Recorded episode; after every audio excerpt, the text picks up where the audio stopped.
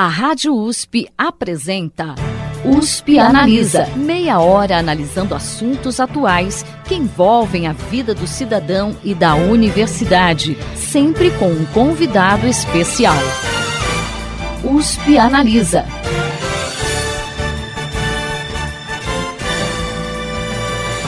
Levar a educação financeira a todas as gerações tornou-se imprescindível, principalmente considerando o contexto atual do país que envolve mais de 13 milhões de desempregados, o endividamento de 62,7% das famílias brasileiras e a aprovação de uma reforma do sistema previdenciário, ou seja, ter noção de seus gastos, economizar uma parte dos ganhos e aprender a planejar o futuro é fundamental para sobreviver nesses novos tempos.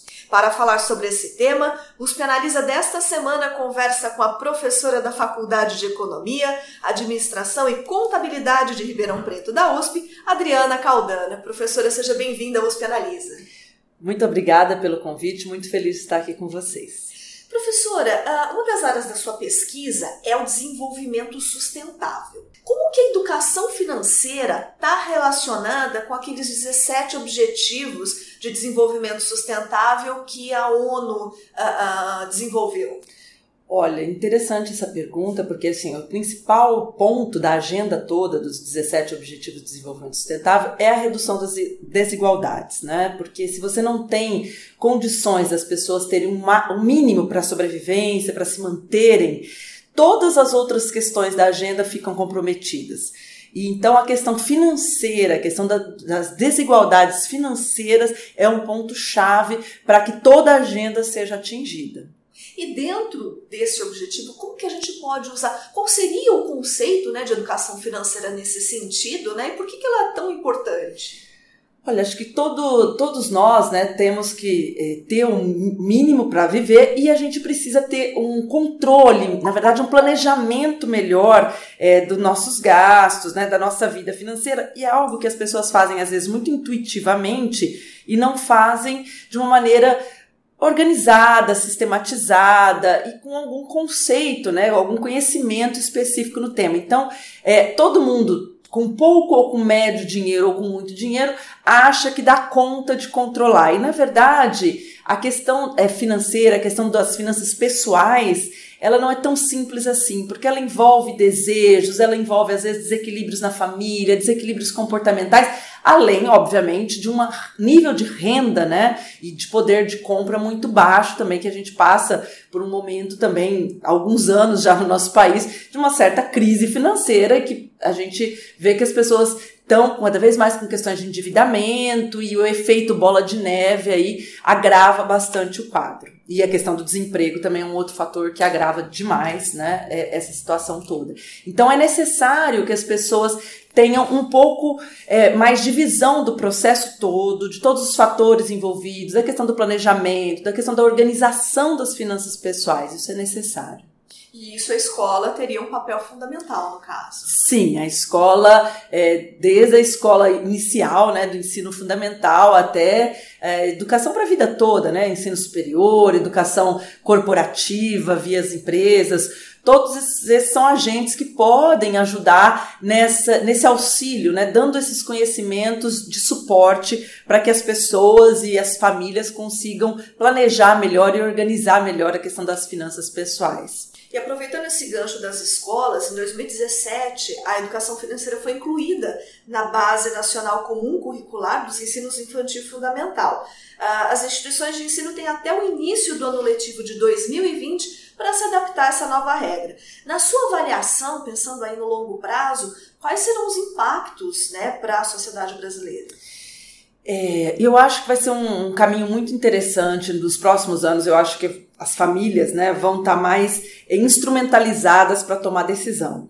As escolas, elas tem feito parcerias, inclusive nós temos um projeto aqui na FE que chama é, Pé de Meia, né, que é organizado pela uma entidade estudantil, que é o CMF, o Clube de Mercado Financeiro. Eles vão até as escolas, eles dão esse treinamento, é, eles fazem consultorias com as famílias que estão passando por processo de endividamento. Então, assim, é um projeto muito interessante e essa parceria, as escolas de ensino médio, ensino fundamental, universidade, elas podem ser feitas, né? Porque a gente sabe também que existem outros projetos das escolas na, na condição de alargar a sua carga horária, tem alguns projetos encaminhados pelo, pelo governo do estado de São Paulo, de passar o ensino a ser integral. Então, assim, muitos projetos que a gente desenvolve aqui com os alunos na faculdade, né? E, e no caso, não sou eu exatamente que coordeno todos isso. Tem muitos outros projetos é que, por a fé, né, ter essa, essa expertise aí de economia, contabilidade, administração, as entidades é, estudantis acabam sendo um, um ator muito forte e já tem feito muitas parcerias e muitos treinamentos e palestras em escolas. Então, eu vejo que isso pode ser ampliado obviamente, né, com uma certa é, planejamento também, porque também de repente todas as escolas começarem, né, é, fazer isso de uma forma não planejada vai ser outro problema, porque eu não sei até que ponto os próprios docentes, eu imagino que o governo do estado, mesmo as prefeituras estejam aí é, se planejando para ter professores, mesmo que sejam os professores de matemática né, regular, para dar um, um, conhecimento de, de negócios, de finanças, para esses professores, para que eles mesmos sejam os condutores desses projetos. As parcerias são importantes, mas eu acho que talvez isso não supra toda a demanda no médio e no longo prazo, apesar da gente já vir, vir fazendo né, algumas parcerias. Até porque o próprio professor na graduação ele não tem né, nenhum tipo de preparo, ele tem sua parte técnica, né?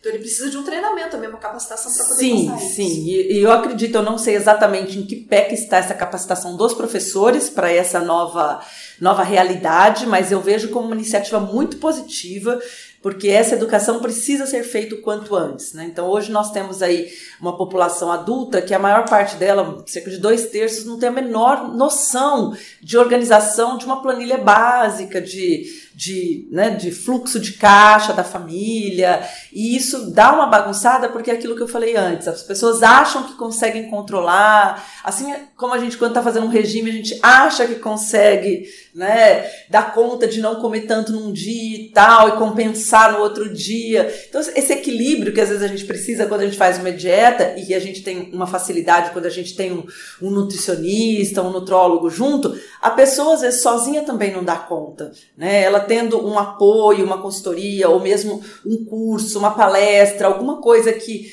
abra um pouco a mente dela, assim, nos pontos chaves, o que, que ela pode planejar melhor, aonde que ela tem que dar mais atenção. É, mas só o fato de ter na educação inserido, eu acho que já começa a acender um alerta, né? Isso é uma área importante da minha vida, isso vai impactar na minha vida toda, eu preciso me preparar. Fica talvez para as futuras gerações algo menos intuitivo, menos no, no, no, acerto e erro. E até porque há uma certa ilusão, né, professora? Porque a gente vê tantas lojas oferecem cartões de crédito, tanto crédito disponível, é, acaba ficando um pouco complicado para as próprias famílias se organizarem diante de tantas ofertas. Sim, é muita né? sedução no Exatamente. mercado, né? Muita sedução e a gente vê muito dessas questões, até muitos é, criticavam, né, até alguns anos atrás, parece que recentemente a Black Friday como exemplo disso, né, tem sido um pouquinho mais, as lojas têm sido um pouquinho mais rigorosas de não oferecer a metade do dobro, né? Que a gente brincava que a promoção era metade do dobro, né? Então, primeiro eles dobravam o preço do produto para depois dar 50% de desconto. E isso foram muitas fraudes nessas promoções seguidas, muitas reclamações via Procon. Parece que hoje em dia a gente já tem uma cultura um pouco melhor dessa, dessa mega promoção. Mas promoção como um todo, né? A pessoa que tem esse impulso de compra, é, é, muito parecido com aquela pessoa que não tem nenhum controle sobre o próprio hábito alimentar, sobre o próprio hábito, por exemplo, de exercícios físicos, de consumo de álcool. Acaba sendo tudo muito parecido, né? A gente tem, assim, agora como psicóloga falando, né? A gente tem algumas carências não resolvidas e essas carências desembocam em comportamentos compulsivos. E a compra acaba sendo um. E às vezes a pessoa acha que está tudo sob controle, que foi só aquele dia, mas ela não. Se ela não puser na ponta do lápis, se ela não se organizar, se ela não planilhar direitinho a vida dela, aquele só hoje acaba se repetindo amanhã, acaba se repetindo semana que vem. E para uma família que vive com um orçamento apertado, no limite, pode fazer uma diferença brutal e, e, e, gerar aquele endividamento em cascata que pode ser muito, muito prejudicial para o próprio arranjo familiar, né? É, desestabiliza as relações na família. E você acha que na educação financeira a gente também precisaria incluir, por exemplo, essa questão do consumismo, né? pensando até ah, numa perspectiva mais em relação ao meio ambiente, né? que isso impacta, quer dizer. Isso é uma outra questão que a gente, quando a gente trabalha com a Agenda 2030, né, dos 17 Objetivos de Desenvolvimento Sustentável, a gente vê assim que não dá para trabalhar com um dos objetivos sem vê-lo em toda integração com os outros. Então, isso que você mencionou é bem legal porque a gente pode perceber a questão das desigualdades tem a ver com a questão do emprego digno que as pessoas não estão tendo, pela questão do desemprego, do consumo responsável, que também né, acaba sendo. E geração de resíduos, impacto na vida terrestre, na vida marítima, né? Recentemente essa polêmica todos os canudinhos, eu falo polêmica porque assim, as pessoas às vezes pegam uma questão como simbólica né? Eu acho que o problema do canudo plástico não é o canudo plástico, mas é toda essa questão do hábito de consumo e como eu consumo. Então, eu consumo algo que é descartável, eu consumo um plástico que vai ficar comigo mais tempo, eu vou reutilizar. É, e, e, não vê essa questão toda, né? E fala do aquecimento global como se fosse uma questão só ligada à Amazônia hoje e tal. A Amazônia é super importante, mas tudo que a gente faz tem a nossa esfera de responsabilidade. Então a gente tem que ser responsável. Eu acho que a palavra a gente trabalha aqui na fé com formação de gestores responsáveis. É até uma disciplina que eu criei a partir desse ano, né? Uma disciplina que tem caráter optativo por enquanto, que ela é recém-criada, mas justamente para trabalhar essa agenda, para que as pessoas, pelo menos os nossos alunos que se matriculam, né, ter essa visão mais integrada. Por exemplo, é necessário ter um equilíbrio financeiro, é necessário ter equidade de gênero, é necessário a questão do consumo e do, dos resíduos, do, da questão da tudo isso é interligado. Então a gente não pode olhar uma coisa separada da outra, né? E às vezes a gente olha, por exemplo, uma blusinha em promoção, ai, tá só 15 reais, só 32 reais. O impulso de comprar, principalmente para aquela pessoa que está habituada já a vir nesse tipo de comportamento há um tempo, ela não vai parar ali e refletir. Poxa, que tecido é esse? É que, quais serão as condições de trabalho? Porque uma, um dos tópicos é o trabalho digno, né? Que é o ODS 8. Quais foram as condições de trabalho para que essa blusa chegasse aqui nessa mega store, né, nesse magazine, com um valor tão baixo para mim? Alguém de repente não teve os direitos trabalhistas respeitados, né? E a gente vê muitos casos de trabalho escravo nesse setor têxtil e tal. Né? Isso para dar um exemplo do consumo de roupas, né? Mas tem outras questões tão graves quanto o próprio consumo de alimentos, consumo de, de, produtos industrializados excessivamente, que tem a ver com a saúde, que é um outro ODS, saúde de qualidade e tal. Então a gente tem que pensar a agenda como um todo, não dá para fragmentar. E aí a gente acha que não tem nada a ver com a questão de paz, justiça, mas tem, porque se você for ver essa questão das guerras, essa questão da pobreza das pessoas, isso tudo vai gerando um ambiente muito tenso. E, e, regiões do planeta que são mais periféricas do sistema capitalista central que vão servindo de, de massa, né, de formação de, de trabalhadores para estar nessas condições precárias de trabalho, para produzir essa peça que vai chegar para a gente numa super promoção. Então acho que as pessoas têm que ter um pouco essa consciência de ter menos, de ter menos essa filosofia do ter, é, ter, eu preciso ter. E aí quando a gente trabalha num nível de conscientização dessas pessoas, elas vão assim entendendo, primeiro, que tem uma questão de orçamento, de limite.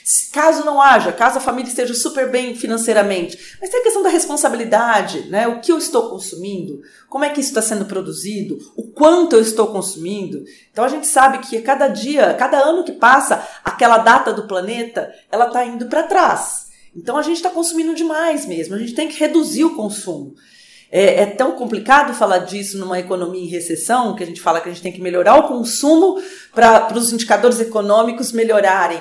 Mas a gente tem, vai ter que aprender a refazer as regras econômicas, aí, as macroeconômicas também, porque economia só sustentada por consumo de bens e produtos e serviços, ela também não se sustenta no longo prazo. A gente já está aí com limites planetários muito claros. Então a gente vai ter que, na verdade, ter todo um sistema de repensar justiça social, justiça das instituições.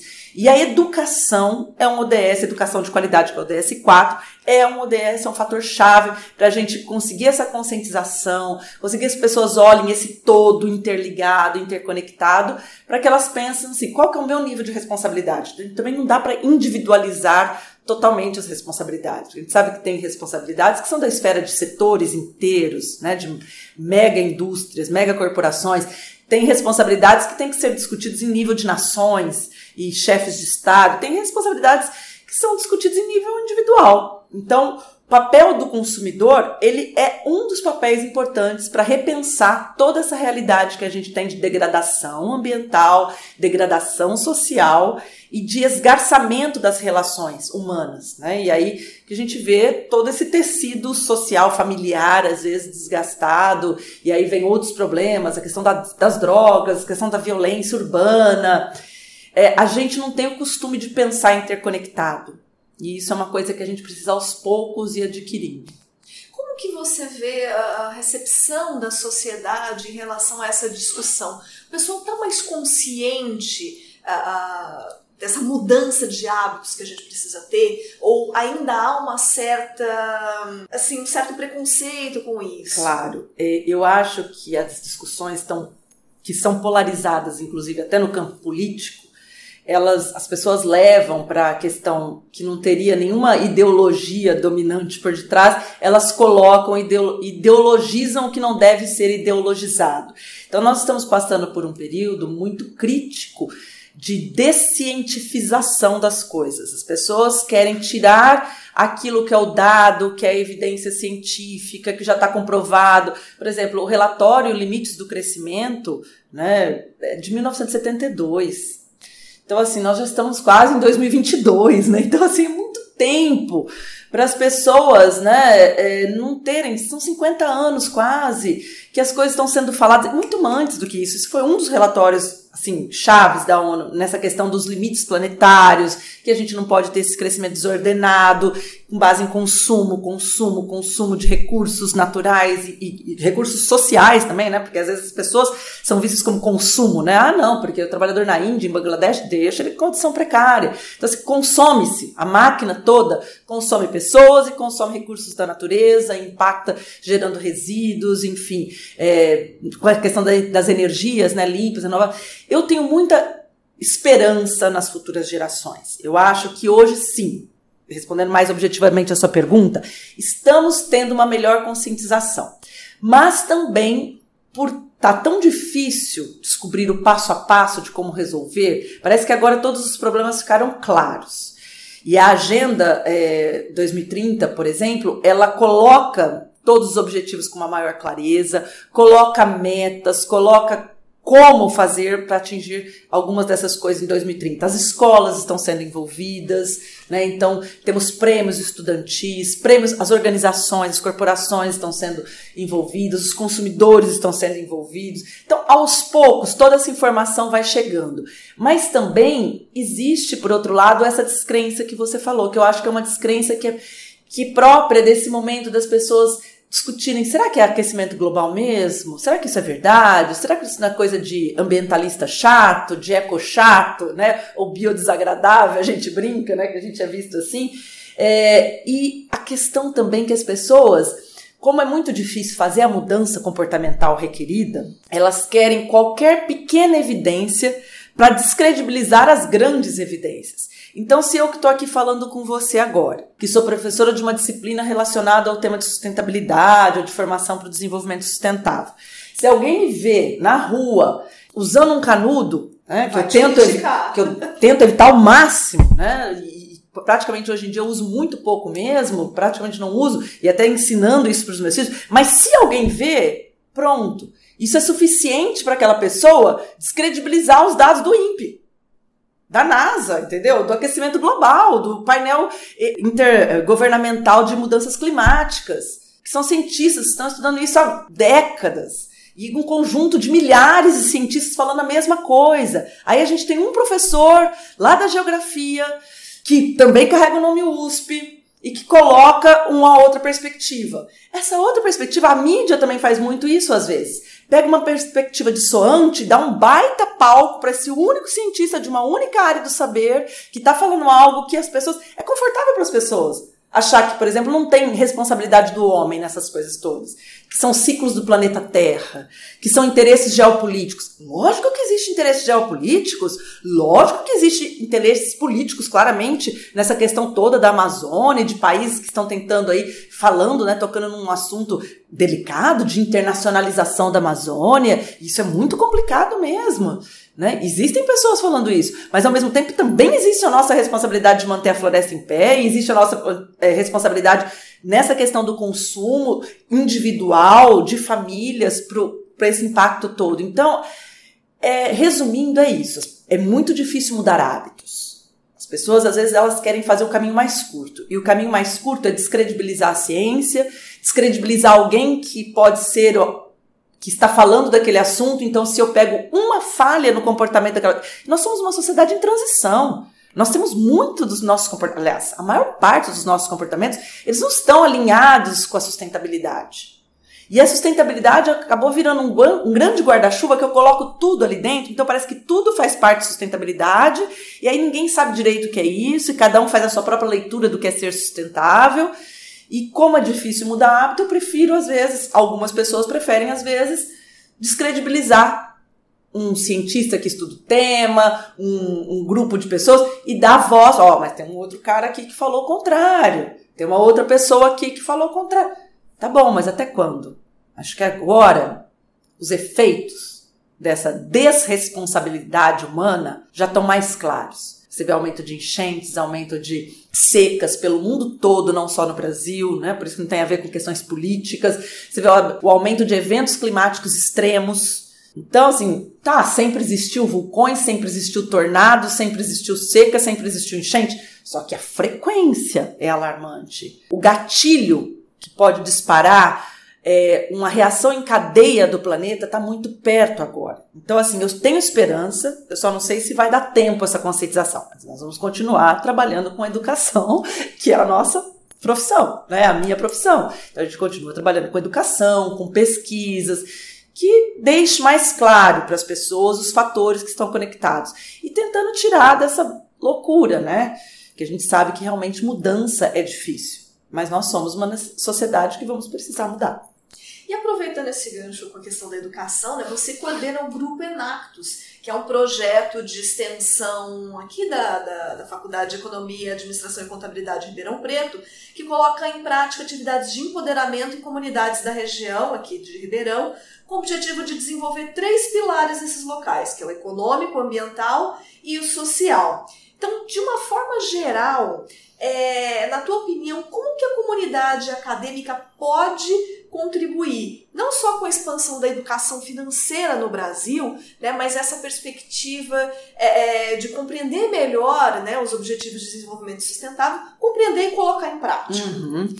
Eu acho que tem muita coisa para ser feita, né? O Enactus é um ótimo exemplo de um grupo de alunos que tomou a iniciativa que assim, o Enactus não é um, um, projeto apenas da FER Ribeirão, é uma rede mundial de educação para empreendedorismo sustentável, para empreendedorismo social, né? Então, Enactus vem de ação, né? De você educar e agir, e nós, né? A nossa ação, e daí a palavra Enactus, então tem a, ver o agir em conjunto, o agir, que é um movimento que nasceu espontaneamente aí e foi se conectando com universidades. E por, ser, se conect, é, por ir se conectando com universidades, é, eles pedem pela rede Enactus Brasil, a rede Enactus Mundial, que existam professores conselheiros. Então, eu sou conselheira, mas eles têm toda uma vida própria e projetos muito legais que já foram desenvolvidos aqui em Ribeirão Preto, que estão sendo desenvolvidos, como você disse, de empoderamento mesmo. Você tem é, pensar a questão da geração de renda,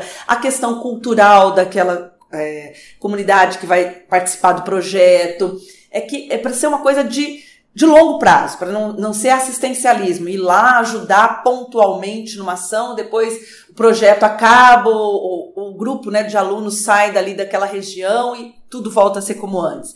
Então, assim, os alunos trabalham com uma realidade que é muito importante para eles também, do ponto de vista de conhecer uma realidade que às vezes é diferente da que eles têm na origem, né, na, nas famílias, de ver uma outra dificuldade, né, de ver um outro lado é, social que muitos nossos alunos não têm, Então eu acho que forma competências neles que eu acho que transcendem qualquer currículo formal, por isso que eu acho um projeto muito importante para a formação desses alunos e muito importante também para os resultados e impactos que eles estão deixando lá. Eu acho que muitas das suas comunidades já atendidas aqui em Ribeirão, e são várias, é, tem relatos, coisas muito interessantes, sabe? De organizar uma situação ali numa escola, num bairro, num grupo de mulheres que trabalham com artesanato, com, com costura, e, e, e dá os caminhos, né? Assim como o CMF faz com o de Breia também, dá os caminhos, olha, você tem que se organizar, você tem que organizar suas finanças pessoais, isso é uma ferramenta importante, são os conceitos chaves. É, é, o Enax faz isso, né? O grupo do Enax faz isso. O grupo do CVU, que é o Centro Voluntário Universitário, que envolve também, tanto o Enax quanto o CVU, envolve gente de todo o campus, de vários cursos. Então, assim, é importante ver é, os nossos alunos é, com os olhos brilhando para essa realidade. Existem muitas coisas que têm que ser feitas numa esfera maior uma esfera política, econômica, macroeconômica. Mas existem muitas coisas que a sociedade civil organizada pode fazer. E muitos dos conhecimentos que eles têm que são muito úteis. Eu acho que é uma relação ganha-ganha muito positiva, tanto para os nossos alunos que trabalham nesses projetos, quanto para as pessoas que acabam é, não recebendo, né? Elas constroem junto né, o projeto. E isso é muito gratificante. E é positivo para a universidade como um todo, né, professora? Porque hoje, mais do que nunca, a gente vê a importância da gente. Uh, digo a gente porque, né? Uhum, então, eu, estamos todos aqui também né, estamos, na universidade. Né, na universidade mas da, da, universidade se fazer presente na sociedade. Sim. Né? E cada vez mais Sim. as pessoas estão esquecendo da importância que essa É, eu tem. acho que todo esse processo dolorido que a sociedade brasileira passou né, nos últimos, vou falar cinco anos, né, para colocar desde 2013 para cá, eu acho que é inegável o papel da USP, né, como agente de transformação social, econômica. É, não é só porque a USP é a maior da América Latina ou é uma das dez que mais publicam no mundo todo. A USP é gigante, ela tem conhecimentos dos mais variados possíveis e, e há muito tempo a USP aplica esses conhecimentos. É lógico que é muito mais fácil eu ver, por exemplo, um hospital tipo HC, né, aqui perto da gente, fazendo algo de, de valor para a sociedade, mas a, a USP entrega valor de muitas formas diferentes. Quando a gente produz um conhecimento com uma base, base sólida, seja numa área de filosofia, seja numa área de psicologia, da educação, aqui da administração, da economia. Quando você constrói um conhecimento sistematizado, é, orientado, isso é um valor. E a gente sempre questiona né, esse papel do Brasil nesse jogo é, geopolítico global, que a gente está sempre como fornecedor ou de matéria-prima, ou de commodity, ou de mão de obra, e você vê aqui dentro projetos de altíssimo teor de inovação, de, muito de muita densidade de conhecimento, e que às vezes a população média não sabe.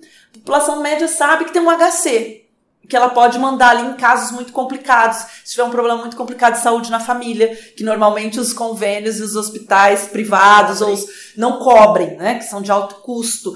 Mas e aí elas vêm valor. Mas assim, a USP tem um valor que é difícil da gente mostrar para a sociedade. Eu acho que quanto mais parcerias forem feitas com escolas, com empresas, com comunidades, sociedades que estão precisando desses nossos conhecimentos mais variados possíveis, eu acho que vai ficando mais visível para as pessoas, né? E defender a USP deixa de ser uma questão corporativa nossa, que somos, né, servidores da USP, trabalhamos aqui, vivemos disso aqui, mas passa a ser assim, é um patrimônio da nossa sociedade. E ele tem que ser defendido pelo valor que ele tem de construção do conhecimento. A USP é uma universidade, é, o professor Varran sempre diz isso, né, o nosso reitor, sempre diz, insiste nisso. Nós somos uma universidade de pesquisa que oferece ensino e extensão. Então, assim, a gente primeiro, a gente está gerando um conhecimento. A gente está na fronteira do conhecimento em várias áreas, das engenharias, a medicina, a humanas, a educação, enfim. E a gente estando nessa posição, acho que os nossos alunos e as comunidades que se beneficiam ou que estão conosco, né, seja aqui na FE, por exemplo, as empresas que buscam é, via MBAs, via qualquer tipo de interação, USP, sociedade, é benéfico.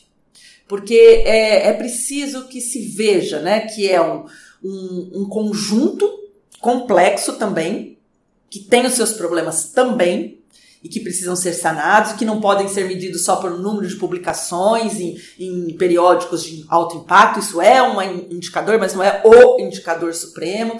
Eu acho que todas essas oportunidades que a gente tiver, né, de mostrar o valor social que a USP tem, como nesse papel de produtora do conhecimento que oferece educação de qualidade, que oferece serviços de qualidade para a sociedade. Eu acho que vai ficando um pouquinho mais fácil das pessoas não encararem a USP como algo que está aqui para ocupar, é, para consumir o dinheiro público sem dar nenhum retorno. Então a gente tem que mostrar esse valor para a sociedade que muitas vezes não é fácil de ser percebido. Exatamente, professora. Bom, infelizmente nosso tempo chegou ao final. Hoje nós batemos um papo aqui com a professora da Faculdade de Economia, Administração e Contabilidade de Ribeirão Preto da USP, Adriana Caldana. Falamos um pouquinho sobre educação financeira, acabamos entrando na parte de desenvolvimento sustentável, né, professora? E também um pouquinho sobre a importância da universidade na nossa sociedade. Muito obrigada. Professora, obrigada pela sua presença. Foi um prazer, eu espero que nós tenhamos outras oportunidades aí de conversar a respeito. Com certeza, professora, os Penaliza está sempre aberto para vocês. O programa de hoje fica por aqui, até a próxima semana. Você ouviu USP Analisa um programa da Rádio USP Ribeirão em parceria com o IEA, Instituto de Estudos Avançados, Polo Ribeirão Preto. Produção do Serviço de Comunicação Social da USP e do IEA. Coordenação Rosimeire Talamone. Apresentação Thaís Cardoso.